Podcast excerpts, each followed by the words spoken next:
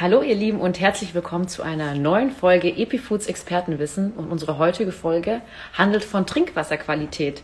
Ihr habt ja, wenn ihr neugierig seid, sicher schon mitbekommen, dass wir einen Wasserfilter bei uns im Büro installiert haben, weil wir uns tatsächlich große Gedanken gemacht haben zur Trinkwasserqualität und sind da auf ganz verschiedene Dinge gestoßen und ich bin sehr froh, dass wir jetzt hat jemand im Interview haben. Sogar zwei Gäste habe ich von der Firma Heidcon. Einmal den Geschäftsführer und den Leiter der Entwicklung. Dürfen Sie, die schalte ich nämlich direkt dazu. Verbindung läuft. Ich sage schon mal die Namen. Das ist der Dr. Nikolaus Sandmann. Ja, ich stelle euch gerade vor. Hallo, schön, dass es klappt. Hallo, wir sind noch so. verbinden. Wunderbar. Jetzt, so jetzt. Perfekt, wunderbar. Also, falls uns irgendjemand nicht hört, bitte einfach schreiben, dann können wir da noch ein bisschen nachjustieren. Und ich würde auch sagen, ich habe unser Thema schon ein bisschen erklärt. Wir sprechen heute über Trinkwasserqualität. Ich habe hier gleich zwei Experten vor mir und damit gebe ich das Wort direkt an euch. Ja, vielen Dank. Ähm, sollen wir uns kurz vorstellen? Wahrscheinlich. Sehr gerne, ja. Ja, ich bin äh, Jörn Lohmann, ähm, arbeite hier bei der Heitekon seit, seit ja, knapp vier Jahren als Geschäftsführer in Deutschland und äh, bin von Haus aus Umwelttechniker mit Schwerpunkt Wasseraufbereitung. Das ist so ein Thema Wasseraufbereitung, Desinfektion, das mich eigentlich mein ganzes Berufsleben begleitet hat und ähm, dass wir hier versuchen, äh, mit einem ja, kleinen Startup auf, auf ein neues Level zu bringen. Ja, genau. Ich bin Nikolaus Sandmann. Ich bin von Hause aus promovierter Chemiker und ich habe mich nach meiner Promotion an der Universität Münster der Heitikon angeschlossen. Und ich arbeite jetzt auf diesem Themengebiet seit ungefähr zwei Jahren mit dem ganzen FE-Team hier zusammen an spannenden Themen rund um das Thema Wasser. Freut mich. Also wirklich zwei totale Experten auf diesem Gebiet, was mich sehr freut, denn ich habe jetzt auch noch mal selber so ein bisschen recherchiert, was Trinkwasserqualität generell so angeht. Und ich muss sagen, man stößt da ja schon, in Deutschland zumindest, ist es tatsächlich so, dass ich glaube, so 80 bis 90 Prozent der Deutschen sagen, Leitungswasser ist einwandfrei. Ja, jetzt komme ich natürlich zu der Frage Trinkwasserqualität. Jetzt wissen wir gar nicht, was ist das ja, was ist überhaupt Trinkwasserqualität? Was, was, könnt ihr das definieren? Ja, also in Deutschland oder im deutschsprachigen Raum ist die Trinkwasserqualität eigentlich dadurch gewährleistet, dass die Wasserwerke einer Trinkwasserverordnung folgen. Und diese Verordnung ähm, legt halt fest, welche chemischen und biologischen Parameter das Wasser zu erfüllen hat. Auch so Parameter wie Geruch, Geschmack des Wassers, die Klarheit des Wassers und dadurch ist das Ganze geregelt. Natürlich, wir haben hier im deutschsprachigen Raum eine gute Wasserqualität, aber auf der Welt ist es leider nicht so gegeben. Verstehe. Also Trinkwasser kommt generell ja so, habe ich gelesen, aus Quellwasser und äh, Grundwasser, ja. so zu 70 Prozent. Genau, also in, in Deutschland, im deutschsprachigen Raum wird, wird ein Großteil des Wassers entweder aus Grundwasserquellen äh, äh gezogen oder es handelt sich auch zum Beispiel im Ruhrgebiet recht häufig um, um Uferfiltrat. Das heißt, das Wasser wird in Flussnähe aus dem Boden gezogen und dann gibt es noch Talsperren. Und äh, je nachdem, ähm, ja, je nach Ursprung des Wassers sind unterschiedliche Aufbereitungsschritte notwendig. Und je nach Ursprung des Wassers ist ähm, die Belastung ähm, der Vorkommen auch eine andere, eine unterschiedliche. Jetzt interessiert mich persönlich ja noch, was wird denn so aus dem Wasser rausgefiltert bei dieser Aufbereitung von Wasser? Ich habe mich da ein bisschen eingelesen und dann habe ich schon irgendwie so, die Vermutung lag dann schon irgendwie nahe, dass so ähm, Pestizide aus dem konventionellen Landanbau, Landwirtschaft, da schon noch mal drin sein können, tatsächlich im Wasser.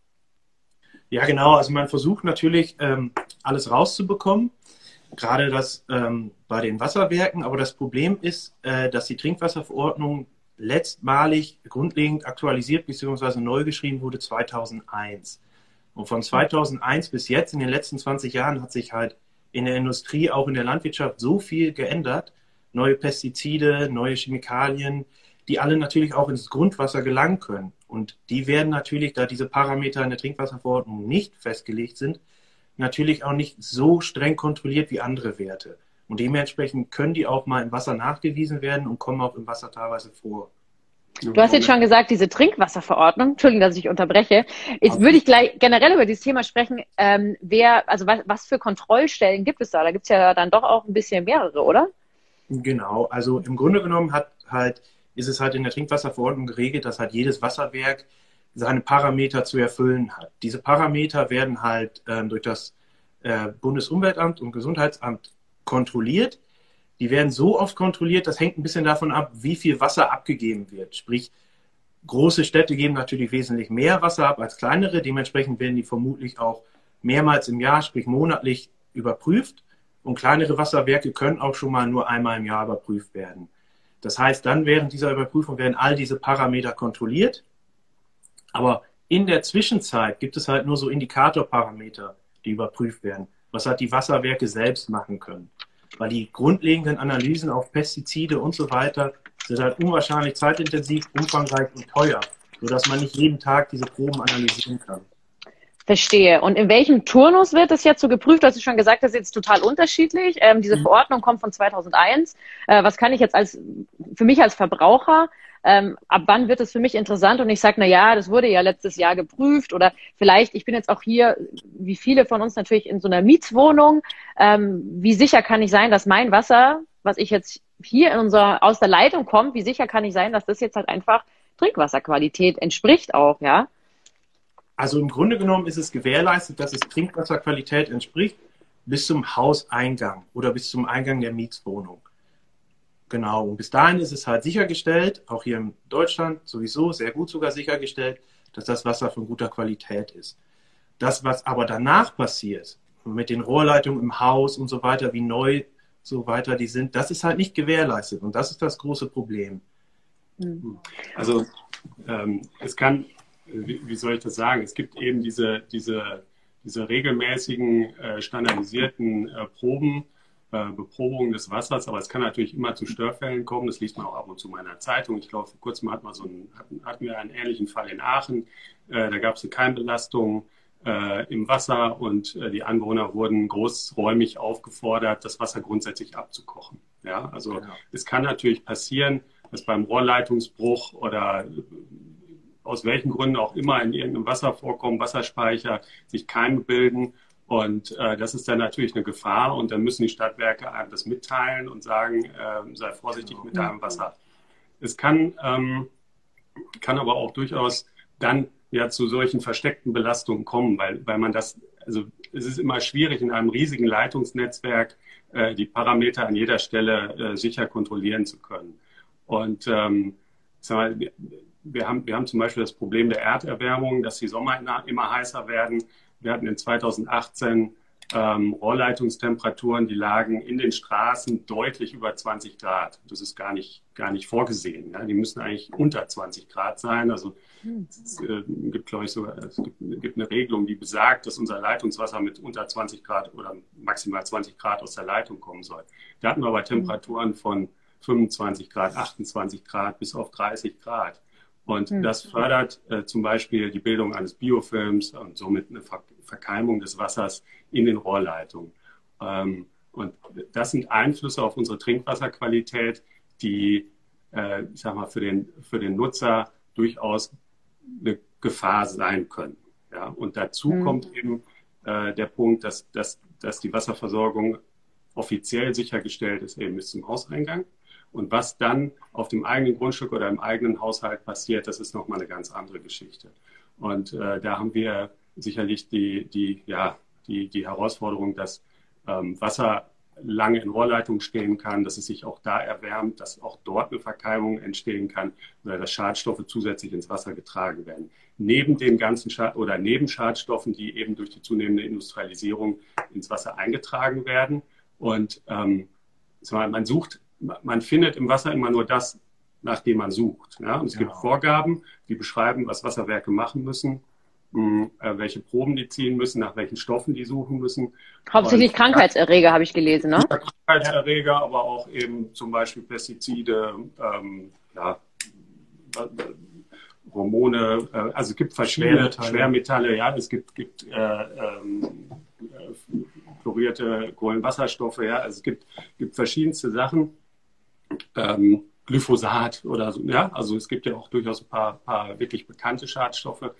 Ähm, und nur, nur, ich sag mal, die, die Wasserqualität verändert sich relativ dynamisch und äh, die wird tendenziell durch die Umweltverschmutzung schlechter. Das heißt, die Wasserwerke müssen nachziehen und ähm, um im gesetzlichen Rahmen zu bleiben. So jetzt verändert sich die Wasserqualität, dann wird das irgendwann mal festgestellt, dann sagt die EU, wie es jetzt geschehen ist zum Jahreswechsel, äh, wir brauchen eine neue Trinkwasserverordnung, dann legen wir was fest, dann dauert das äh, viele Monate oder Jahre schlussendlich, bis das dann in Landesgesetze umgewandelt wird und dann fangen irgendwann äh, die Wasserwerke an, entsprechend ähm, aufzurüsten, um diesen, diesen, mhm. diesen Schadstoffen entgegenzuwirken.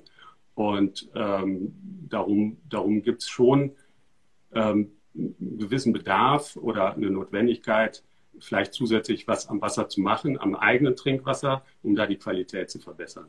Jetzt vorhin habt ihr ein ganz wichtiges Thema angeschnitten, auch aus gesundheitlicher Sicht nochmal möchte ich darauf eingehen. Wenn jetzt zum Beispiel der Fall vorliegt, dass man sein Wasser abkocht, da kursieren ja auch ja, Beiträge darüber, äh, Wasser einmal, zweimal, dreimal ähm, und so weiter abkochen. Aber im Wasser sind ganz wichtige Mineralien, die unser Körper auch braucht tatsächlich. Und nur abgekochtes Wasser trinken ist leider überhaupt gar keine Lösung tatsächlich. Ähm, das ist mal vielleicht nicht schlecht, wenn man krank ist und einem das der Arzt rät, aber es ist tatsächlich, sind sehr wichtige Mineralien ja, in unserem das, Wasser. Das Abkochen, ja. ich glaube, da muss man unterscheiden zwischen Abkochen und Destillieren. Wenn ich abkoche, dann bleiben meine Mineralstoffe erstmal grundsätzlich im Wasser. Das ist ähm, das ändert so, so weit nichts, außer dass ich tatsächlich desinfiziere durch die Hitze. Mhm. Ähm, es gibt Trinkwasseraufbereitungsverfahren, auch für Privathaushalte, die beruhen auf Destillation. Wenn ich etwas destilliere, dann, dann und also ich verdampfe es und dann kühle ich es wieder ab und das Destillat, das trinke ich dann, dann ist das verhältnismäßig ungesund. Genau, das ja. Abkochen dient halt einfach nur dafür, die Krankheitserreger, Bakterien, Viren durch Hitzeeinwirkungen abzutöten. Ähm, das nur das Ganze, also abkochen ist ja eigentlich auch keine Lösung, ja. Also ich, ich hau da eine Menge Energie in mein Wasser und kann das vielleicht äh, kochtopfweise äh, machen mhm. und ähm, äh, da muss ich es wieder abkühlen lassen, um das irgendwie zu verwenden. Also das ist mit Sicherheit. Mit Sicherheit. Interessantes Thema übrigens. Ich habe mich letztens erst unterhalten mit jemandem, ob äh, Kaffeemaschine oder Wasserkocher mehr verbraucht. Dann hat er mir gesagt, du weißt gar nicht, wie viel ein Wasserkocher verbraucht. Das ist immens. Das kann man sich gar nicht vorstellen. Ja, ja, ja, das sind so 2 kW. Gut, aber wenn man, wenn man warmes Wasser haben möchte, dann bleibt ja, bleibt ja nicht viel. Nur, nur es ist eben, ich sag mal, zum, zum, zum Aufbereiten von Wasser eigentlich ein unsinniger, äh, unsinniger Prozess. Genau, und der Punkt, wenn die mhm. Mineralien mhm. drin bleiben, bleiben aber auch die chemischen Schadstoffe drin. Chemisch, ja. Genau, das wäre jetzt auch noch meine nächste Frage gewesen. Was für chemische Schadstoffe bleiben drin? Da hat es vorhin schon ein paar angeschnitten. So Pflanzenschutzmittel und Grunde genommen alle. Das ist natürlich also dann definitiv keine Lösung. Was höchstens passieren könnte, ist, dass sie durch Hitzeeinwirkung ähm, aufgebrochen werden, aber im Grunde genommen auch die Abbauprodukte bleiben dann ja auch noch im Wasser. Die verdampfen ja auch nicht. Verstehe. im Wasser. Was jetzt noch gar nicht angesprochen hatten, ist Mikroplastik. Ändert das was dran oder ähm, gibt es da auch, wo ich auch bei unserer nächsten Frage generell bin eigentlich, ähm, wir kommen ja später dann nochmal zu den Geräten, die man sich irgendwie so jetzt als Verbraucher nochmal anschaffen kann. Aber ist jetzt Flaschenwasser besser als Trinkwasser? Und da spielt ja Plastik auch eine große Rolle. Ja, also von der, von der Qualität her ist beides identisch. Das kann man schon so sagen. Der Vorteil beim Flaschenwasser ist halt der, dass es halt kontrolliert wird, verschlossen, versiegelt und zum Kunden geliefert. So, Öfters als das Trinkwasser sozusagen dann? Ja, die Qualität ist ähnlich. Das ist gleich gut überwacht, aber halt die, das Flaschenwasser wird halt erst beim Kunden geöffnet. Das muss nicht durch die Rohrleitungen alles fließen sozusagen, die mhm. natürlich eine potenzielle Gefahr darstellen können. Aber die Nachhaltigkeit ist beim Flaschenwasser natürlich nicht gegeben. Ganz besonders nicht beim Plastikflaschenwasser. Ja, und nicht, äh, nichtsdestotrotz natürlich auch der Preis, ne? Also man zahlt ja auch und das ganze Schleppen, die Mühe kommt auch noch dazu. Also ich habe auch, muss ich sagen, auch ganz früh für mich erkannt, das ist absolut keine Lösung. Und ja, wenn man jetzt, wo wir gerade beim Aspekt der Nachhaltigkeit ja auch noch angelangt sind, ist jetzt ein Wasserfilter die beste Lösung und welche Alternativen gibt es da? Also äh, ganz grundsätzlich ist es ja so, dass ich glaube, das ist sogar eine, eine EU-weite Initiative, dass den EU-Bürgern ähm, mal grundsätzlich Trinkwasser ähm, überall, wo, wo, man den Bedarf hat, in sehr guter trinkbarer Qualität zur Verfügung gestellt werden soll. Ja, das ist so ein mhm. Plan funktioniert aber äh, nicht so einfach. Und ähm, deswegen, deswegen sehen wir sicherlich immer mehr äh, die Tendenz, ähm, äh, Wasseraufbereiter auch im privaten und im gewerblichen Bereich ähm, äh, aufzustellen. Und, äh, und dann, dann gibt es eben diesen, also das eine ist diesen Zugang zu, zu, zu trinkbarem Wasser zu schaffen für jeden, für jeden äh, Bürger. Ähm, aber das andere ist ja auch eben diesen Aspekt der Nachhaltigkeit zu fördern und weg von den Plastikflaschen äh, zu kommen, was ja eigentlich dann immer die, oder vom Flaschenwasser, was ja immer die Alternative dazu ist, ja. äh, wenn, ich, wenn ich so keinen keinen Zugang aus dem, aus dem Wasserhahn habe. Und äh, da geht es ja wirklich im Wesentlichen um Nachhaltigkeit. Das eine sind die Flaschen das andere ist der ganze Aufwand, äh, den es braucht, um die Flaschen abzufüllen, äh, die ganze Verpackung, den Transport, das zum Kunden zu bringen. Der Kunde muss das Wasser kaufen, das heißt, er fährt in den Supermarkt, kauft x Kisten, fährt wieder nach Hause, schmeißt danach entweder die Flaschen weg oder bringt sie im Pfandsystem wieder zurück. Und wenn wir mal darüber nachdenken, ein Großteil der Kästen, die wir so durch die Gegend tragen, wenn wir Getränke kaufen gehen, das sind ja Wasserkisten. Also das ist ja schon, also hoffe ich zumindest, ist ja schon, das, weiß es nicht. ähm, aber das, das, das ist, ja, ist ja das, was ich am meisten durch die Gegend fahre. Und äh, da gibt es äh, Studien zu, gibt es auch von der Verbraucherzentrale, äh, die ausgerechnet haben, dass, dass, dass im Prinzip ein Liter Leitungswasser äh, um die 500 bis 600 Mal ähm, nachhaltiger ist als, als ein gekauftes Flaschenwasser, weil eben hauptsächlich der Transportaufwand für das Wasser so immens groß ist. Und äh, neben, neben diesem Nachhaltigkeitsgedanken kommt dann ja auch noch der Preis dazu. Ja, weil, ich weiß nicht, so, so eine Flasche Markenwasser, die ist äh, ungefähr 250 Mal teurer als ein, als ein Liter äh, Wasser aus dem, aus dem Wasserhahn. Ja, da macht man häufig halt auch den Fehler, dass man das immer auf so kurze Zeit, oh ja, gut, hier ein, zwei Euro, aber wenn man das dann mal hochrechnet, ja, dann kommt das natürlich ja, auch. Aber es scheint ja ein Umdenken da zu sein, da wir ja auch sehen, dass das, also es ist natürlich auch viel, viel, viel durch die Werbung begünstigt, aber dass Produkte wie ein Soda-Streamer oder ein Arc-Wassersprudel, also grundsätzlich diese ganze Sprudelthematik äh, äh, sehr im Kommen ist, dass es mittlerweile doch äh, eine immer breitere Palette gibt an, an Sirup, den man, den man benutzen kann, um sich sozusagen sein Getränk zu Hause äh, fertig zu, ähm, äh, herzustellen und eben ein Stück weit in Richtung Nachhaltigkeit gehen zu können. Nur was wir uns jetzt selber ja fragen und sicher, sicherlich auch, auch äh, Mitbewerber, ist, wie, wie bereite ich das Wasser dann so auf, dass ich wirklich absolut sicher bin, dass es für meine Getränke ähm, oder, oder anderen Gebrauch im Haushalt zu kochen, ja, zum, zum genau. Waschen von Obst oder so, dass es wirklich eine, eine super Qualität hat. Und klar, da gibt es da gibt's eine Menge Wasserfilter und dann sind, dann sind wir bei dem Punkt, den du schon angesprochen hast. Und da muss man sagen, ähm, gibt es halt viele Produkte, die, die die ganze Situation auch eher äh, verschlimmern. Ja? Also nicht, nicht jeder Wasserfilter ist jetzt irgendwie gut für den Anwendungszweck. Es gibt sehr, sehr viele, die sollte man am besten gar nicht erst benutzen, weil sie das Wasser eher schlechter machen. Ja, das würde mich jetzt auch mal interessieren, welche das so wären, so Vor- und Nachteile. Weil ich muss sagen, ich habe mich auch ziemlich in dieses Thema eingelesen, weil wir haben uns ja dann auch eben den äh, High Pro Water bei uns im Büro installiert und sind äh, sehr zufrieden damit. Und ähm, habe mir das natürlich für zu Hause auch schon länger überlegt. Witzigerweise, man kommt ja bei auf Wasserfilter kommt man ja immer erst so ein bisschen, wenn man wenn man dann so erwachsener wird, äh, vor allem mit dem Thema Kaffeemaschine, bis man dann merkt, ah okay, hm, gut bei der Kaffeemaschine kommt jetzt nur vom Kalk an, aber im Umkehrschluss kommt man eben auf diese äh, Wasserthematik. Ja, und deswegen, äh, welche gibt's denn da generell? Welche Systeme? Ja, also es gibt ja diese Tischwasserfiltersysteme also Kannenfilter. Ja, oder Kannenfilter. Da setzt man ja so eine Kartusche ähnlich zu der vom, ähm, von der Kaffeemaschine ein. Und bei diesem System ist halt das Problem, dass man halt immer Wasser drauf gibt, dann lässt man das Wasser durchlaufen, dann stehen die wieder trocken, warm, nass, trocken, warm, nass. Ist bei mir mal vergammelt. Genau. genau, das ist der Punkt. Die vergammeln sehr schnell. Oder was heißt vergammeln?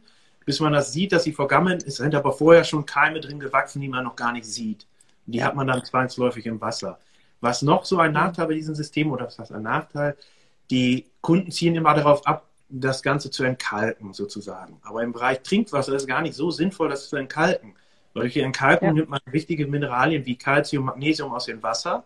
Und was diese Filter im Umkehrschluss machen, sie nehmen halt das eine raus, geben aber was anderes ins Wasser wieder ab. Zum einen können sie den pH-Wert stark verändern, zum Sauren mhm. hin, was natürlich für potenzielle oh.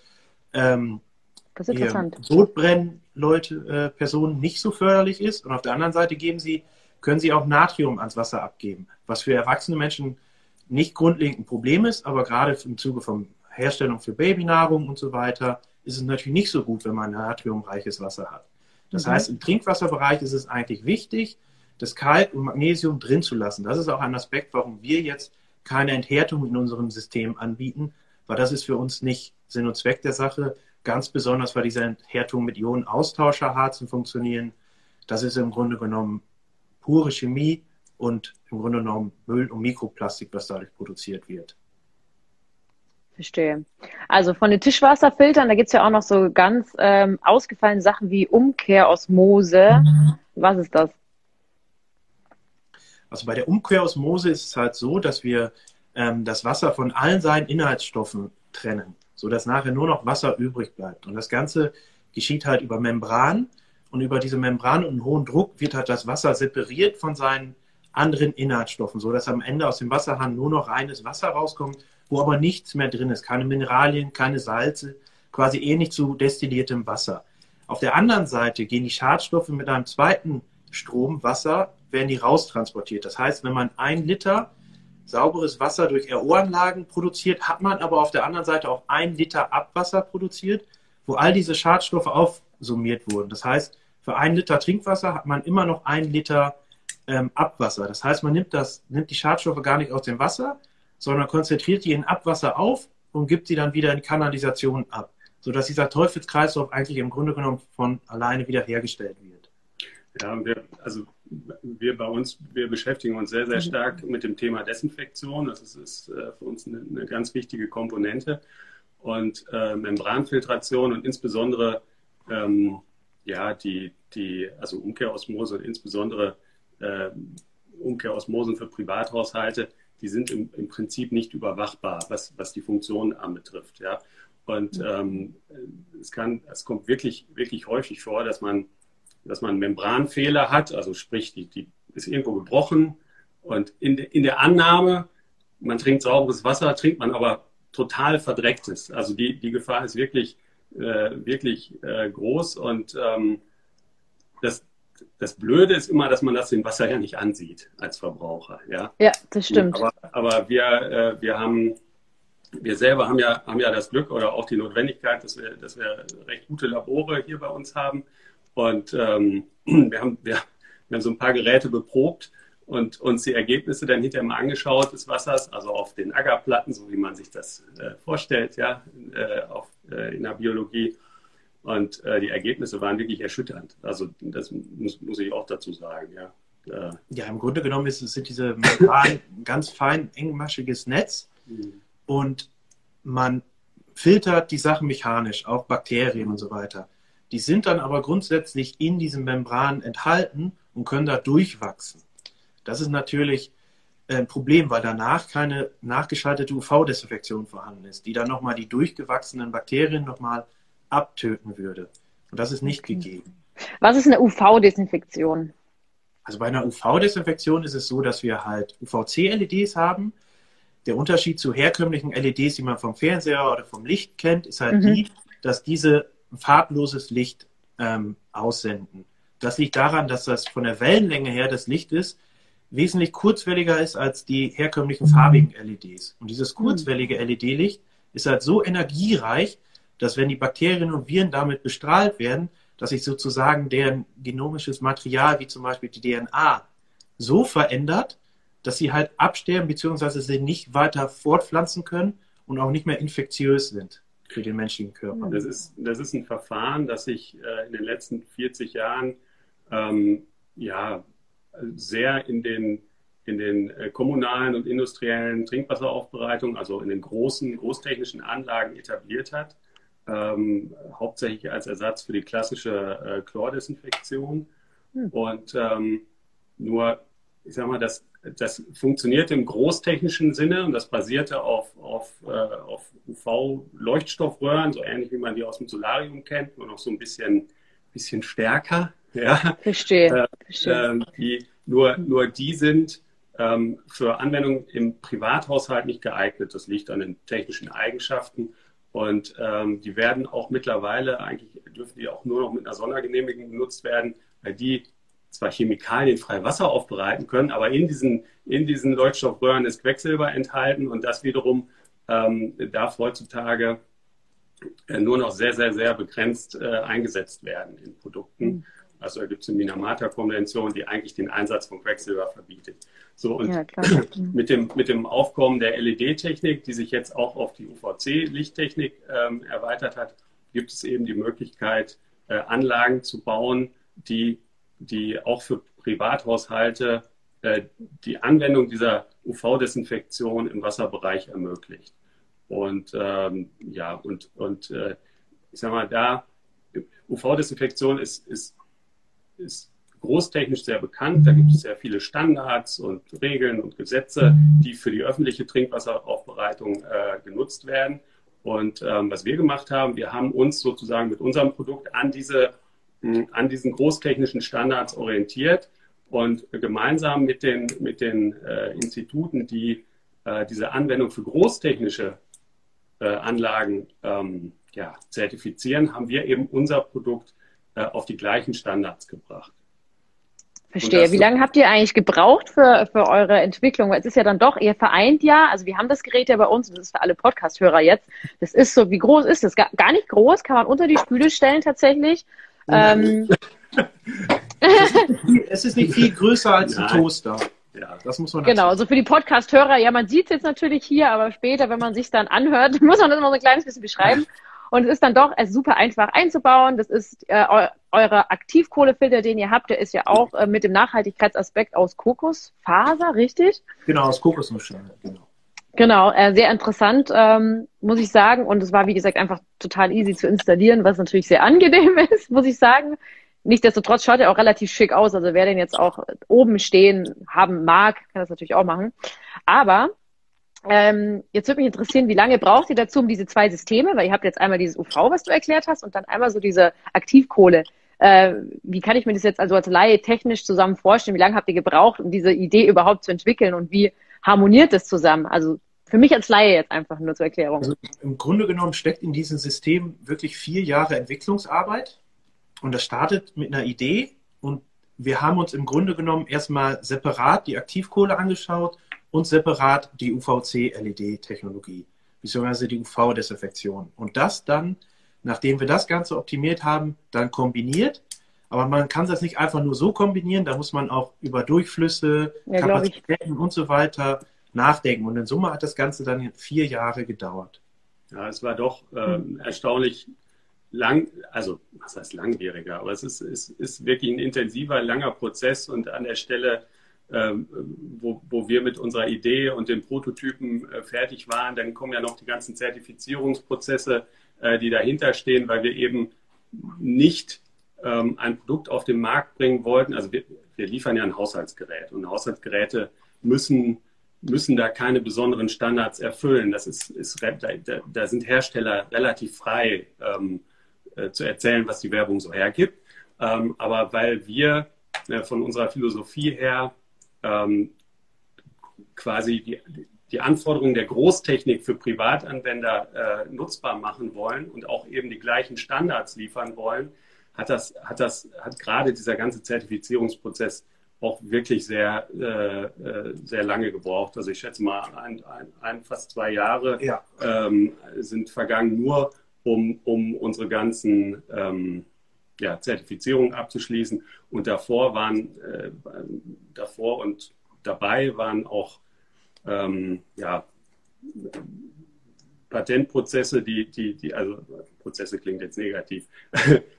wir, wir nee, ich kann nicht verstehen. Das ist auf jeden Fall rechtliche Dinge. Man möchte natürlich nicht, dass. Das, das, ist, das, ja. das ist das richtige, das richtige Wort, ja. weil ähm, wir, also wir sind wir sind sicherlich mit, mit oder wir sind die Ersten, die das, die das jetzt in, in diesen, zu diesem Stand gebracht haben. Ich denke auch mit Abstand äh, die einzigen. Ähm, und klar, unser, unsere Entwicklungsleistung wollen wir uns natürlich auch schützen.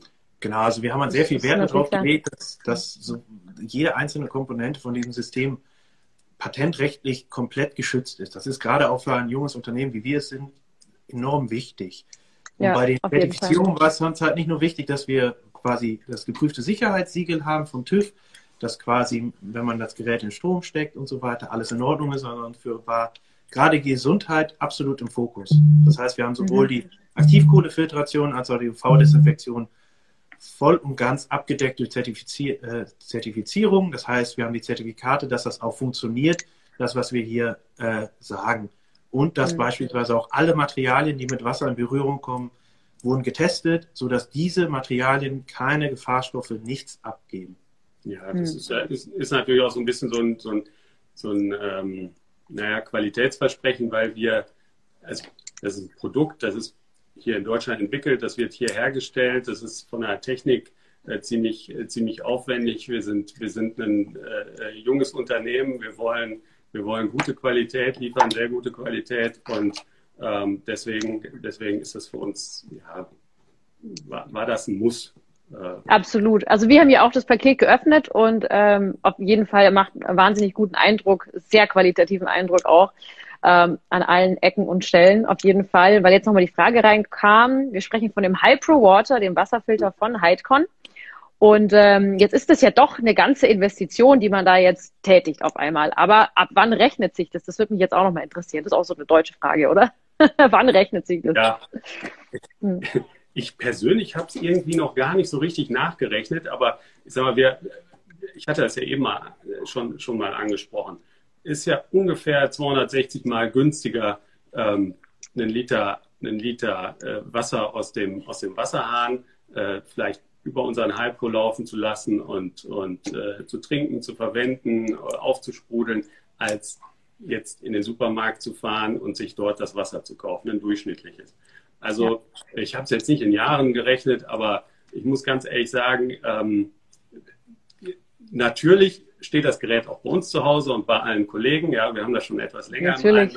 Ja. Und äh, ich, ähm, ja, also wurde auch zu Hause etwas skeptisch beäugt, so nach dem Motto, was soll das jetzt? Ja, ich meine, gut, damit verdienen wir hier alle unser Geld, aber ähm, also man, man, muss, man muss sich das so vorstellen, wir, also wir haben das also zu Hause, wir haben das Gerät eingebaut und seitdem, das war so ein über, über einige wenige Wochen ein schleichender Prozess, wo, wo, die, wo die Nutzung des Wasserhahns, ja, dann, dann, dann kam noch ein Wassersprudler dazu, ähm, immer mehr zunahm, ja, und ich äh, persönlich immer seltener in den Supermarkt fuhr und mittlerweile ernsthaft kein, kein Flaschen Wasser mehr kaufe, ja, und selbst das mit den, mit den Softdrinks, die man ja eigentlich nicht trinken sollte, auch das ist weniger geworden. Ähm, das, also ist eine, ist eine total gute Sache, das ist eine Wahnsinnszeitersparnis, ja, und die ganze ja. Schlepperei, die haben wir jetzt natürlich auch nicht mehr. Genau. Jetzt kam auch noch eine Frage rein, äh, finde ich auch interessant. Jetzt muss ich auch dazu sagen, ähm, Jessie, äh, sie fragt es nämlich, der ähm, Hypro Water ist tatsächlich am Wasserhahn angeschlossen und das kommt dann aus dem Wasser. Also das steht unter der Spüle und das kommt ganz normal aus dem Wasserhahn raus, gefiltertes Wasser, also sehr, sehr, sehr praktisch und kann genau. mit einer App, wird auch mit einer App kontrolliert, fand ich auch sehr faszinierend, muss ich sagen, wie viel Wasser da rausläuft. Also sehr smart gelöst auch, ähm, sehr ja, also angenehm auch in der Nutzung es ist, es ist ja, also einer der Nachteile äh, vieler, vieler bekannter Wasserfilter ähm, ist ja das Problem, dass, also man weiß ja nie genau, wann habe ich jetzt den Filter gewechselt, wann muss ich den jetzt wechseln, hat er jetzt noch genug Kapazität oder, oder nicht, habe ich das ja, jetzt genau. vergessen, genau. dann, dann komme ich in dieses Verkeimungsproblem und so.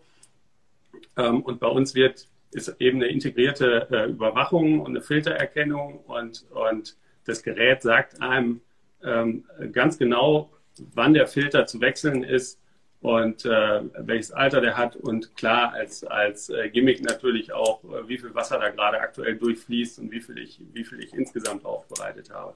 Aber das Gerät hat auch drei Status-LEDs auf der genau. Vorderseite.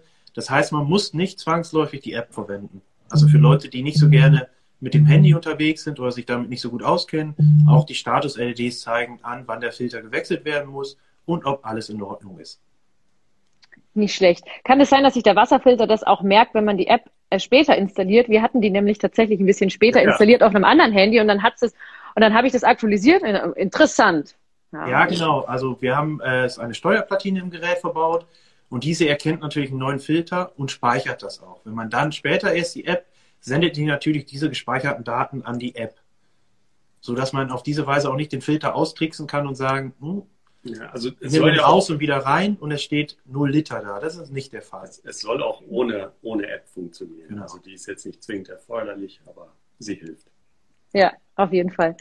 Ähm, wie gesagt, die Frage von Jessie war auch, es gibt auch eine von Grohe, die aus dem Wasserhahn. Was ist da der Unterschied? Weiß ich jetzt Also- natürlich nicht. Ähm, von Grohe gibt es halt mehrere Systeme. Da gibt es auch Systeme, so dass aus dem Wasserhahn gesprudeltes Wasser rauskommt. Da ist halt einfach der Nachteil bei diesen Systemen, man braucht einen komplett neuen Wasserhahn.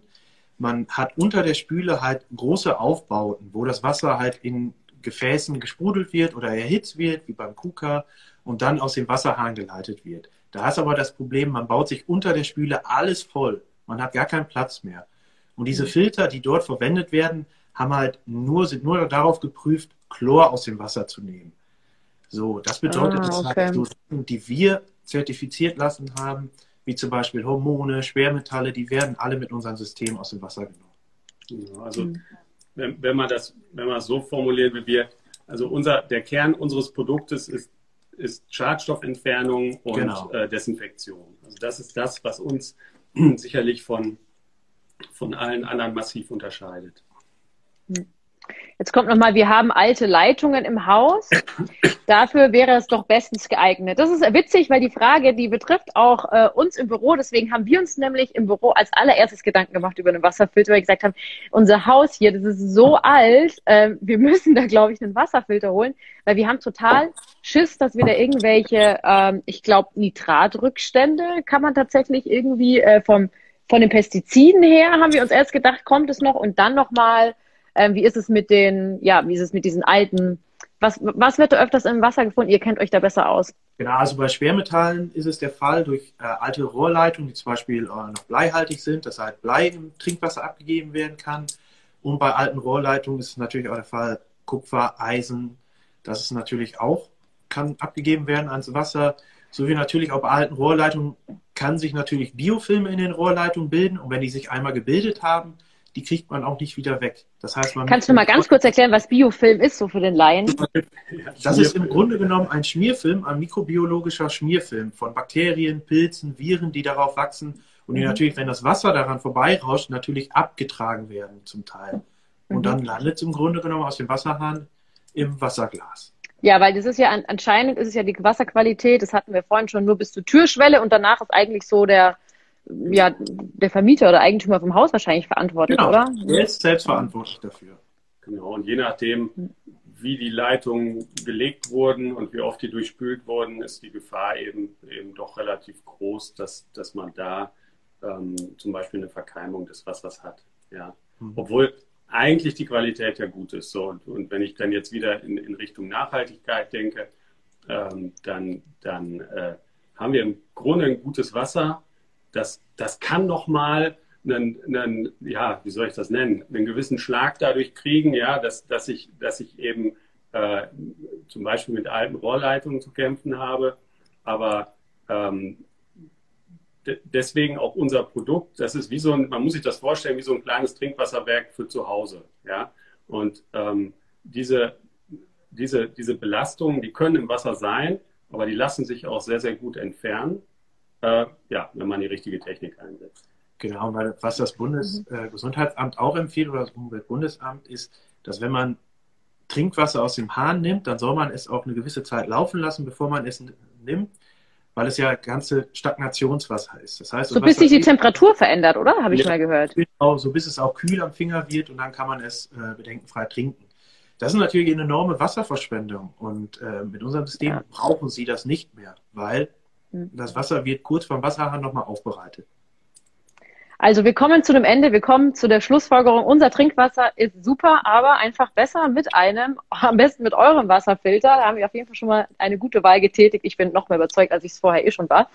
Und ähm, wie gesagt, man schmeckt es nicht, obwohl mir das Wasser tatsächlich jetzt besser schmeckt, aber das kommt halt auch dazu, dass Ja. es halt auch so diesen Gesundheitsaspekt so, Ja. ja, der ist für mich halt einfach wichtig. Ich glaube auch für werdende Eltern ein ganz, ganz großer Aspekt. Da beschäftigt man sich nämlich das erste Mal so richtig mit diesem Wasser abkochen. Genau, das fällt komplett weg. Das braucht man dann nicht mehr. Ja, jetzt hatten wir noch zum Abschluss eine Frage und mit der würde ich das Ganze dann auch beenden. Und zwar, ähm, wir eine Leserin hatte jetzt Probleme mit Legionellen, ob die auch entfernt werden durch den ja. Hyperwater. Die Legionellen werden sehr sicher sogar entfernt, weil ähm, die werden unter anderem schon durch die Aktivkohlefiltration entfernt, weil die relativ groß sind und sozusagen in den Filter bleiben. Und dann nochmal das äh, Finish obendrauf durch die UV-LED-Desinfektion. Also sehr sicher werden diese entfernt. Sehr, sehr schön. Ich danke euch für eure Expertise, für ähm, dieses Gerät. Natürlich auch nochmal, dass ähm, jeder jetzt hoffentlich in den Genuss kommt, bald von gutem Leitungswasser, von aufgepimptem Leitungswasser. Ähm, ja, ich finde es auf jeden Fall super cool. Ähm, auch schön, dass ihr euch die Arbeit gemacht habt mit den vier Jahren. Ich meine, ihr habt jetzt viel Arbeit liegt noch vor euch, aber ähm, der große, große ähm, Teil ist getan. Und damit sage ich Danke und hoffentlich bis bald. Vielen Dank. Danke ebenso. Bis bald, macht's gut. Ciao. Tschüss.